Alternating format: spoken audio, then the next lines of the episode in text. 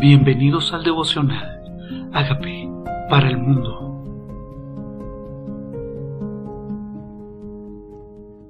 Hechos 15 del 1 al 21.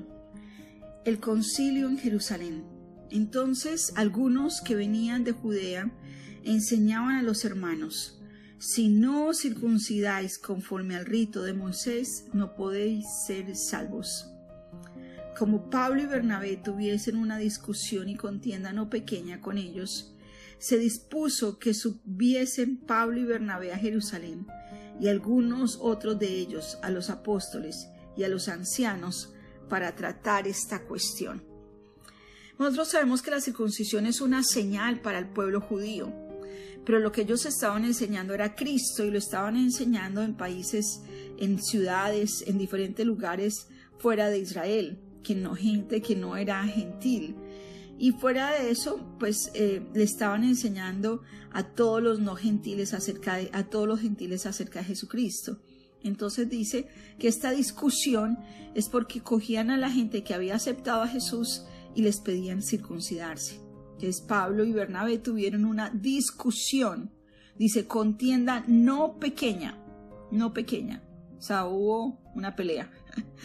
Dice que subiesen Pablo y Bernabé a Jerusalén y algunos otros de ellos apóstoles a los ancianos para tratar esta cuestión. A los ancianos se refiere a los más antiguos de la iglesia. Ellos pues, habiendo sido encaminados por la iglesia, pasaron por Fenicia y Samaria contando la conversión de los gentiles y causaban gran gozo a todos los hermanos.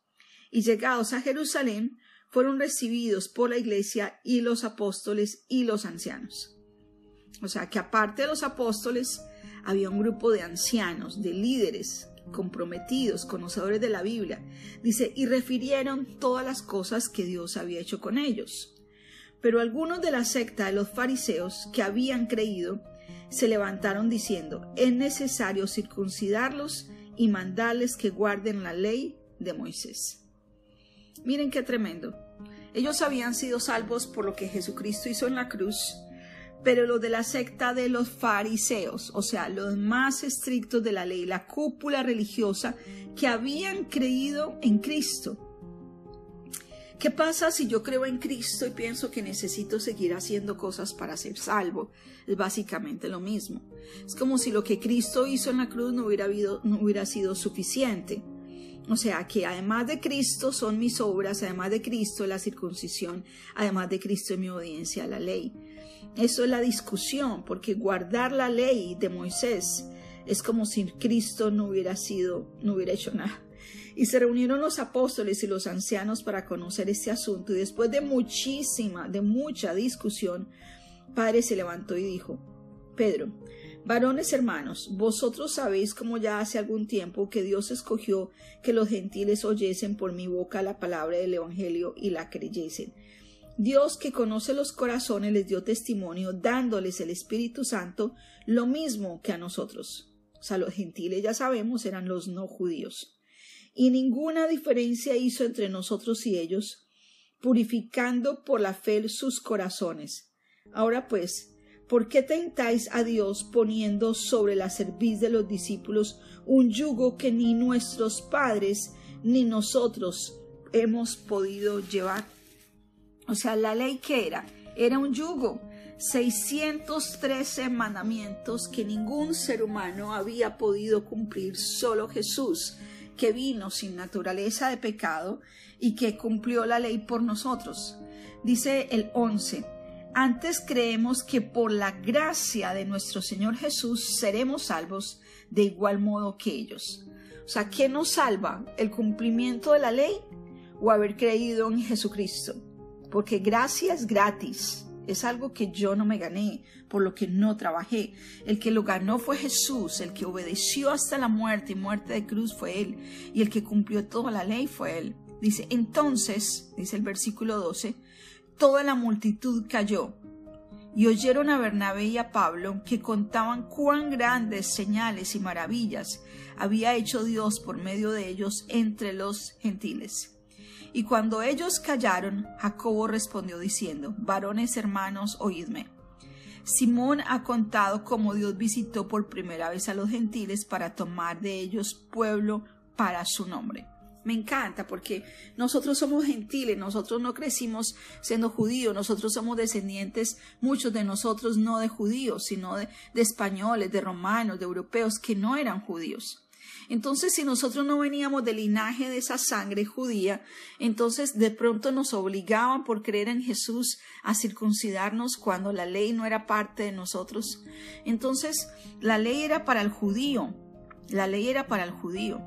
Dice, cuando ellos callaron, dijo que Dios creó, visitó por primera vez a los gentiles y dice, creó un pueblo para él. ¿no? Un pueblo para él. Nosotros también somos un pueblo para Dios. No importa si no somos judíos. Dice un pueblo para su nombre. Nosotros somos un pueblo para su nombre. Y con esto concuerdan las palabras de los profetas como está escrito, dice el 16.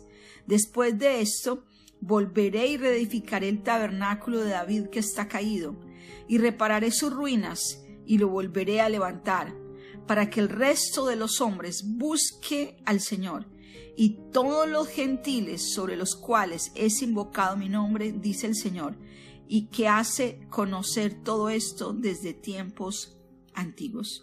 ¿Dónde está escrito esto? Esto está escrito en Amós, capítulo 9, versículo del 11 al 12. En Amós, en los profetas, ya estaba escrito que los gentiles iban a conocer a Jesús. Que los gentiles, dice a los gentiles, sobre todos los cuales es invocado mi nombre. Ya estaba profetizado que en medio de los gentiles el nombre de Jesús iba a ser conocido. Por lo cual yo juzgo, el que está hablando era Jacobo, que no se inquiete a los gentiles que se convierten a Dios, sino que se les escriba que se aparten de las contaminaciones de los ídolos y de fornicación y de ahogado y de sangre. O sea, ¿dónde está esto?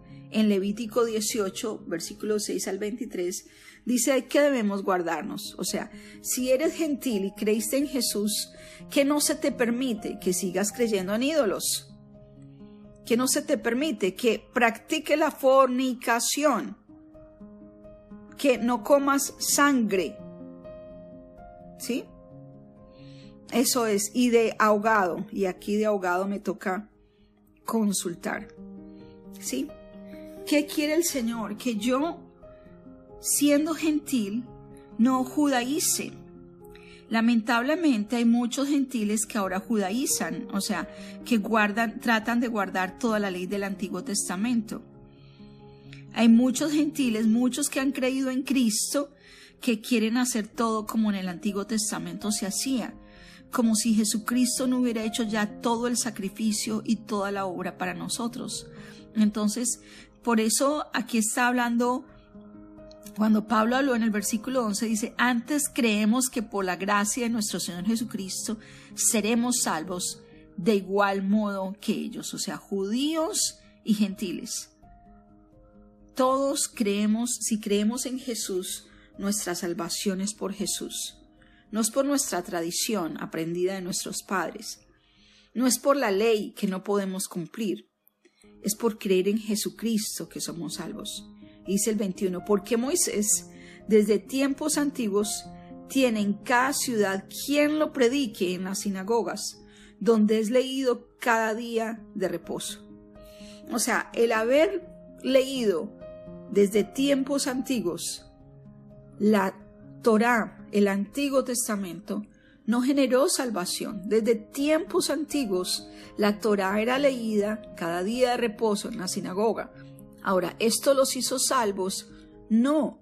Ellos leían en las profecías que iba a venir uno que si en él creían, recibirían perdón de pecados por su nombre. Y esta es la promesa en Jesús que si creían en Él recibirían perdón de pecados. O sea que aquí acaba de haber una discusión. ¿Creo en Jesús y tengo que seguir practicando la ley del Antiguo Testamento? ¿Se le debe imponer a los gentiles que vivan como judíos? En ninguna manera, en ninguna manera. Creemos por la gracia que es en el Señor Jesucristo y creemos que somos salvos por esa gracia por lo que Él obtuvo por nosotros en la cruz. Y tenemos que estar agradecidos que nuestra obediencia a Él y nuestro deseo de hacer su voluntad es el resultado de su presencia en nosotros que nos habilita para vivir una vida santa, porque el Espíritu Santo de Dios mora en nosotros.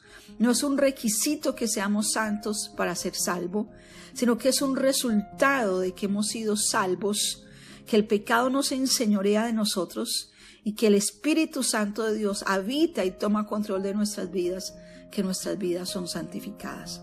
Pero nuestra salvación es por la obra de Jesucristo en la cruz para nuestras vidas. Gracias, Padre, por tu palabra. En el nombre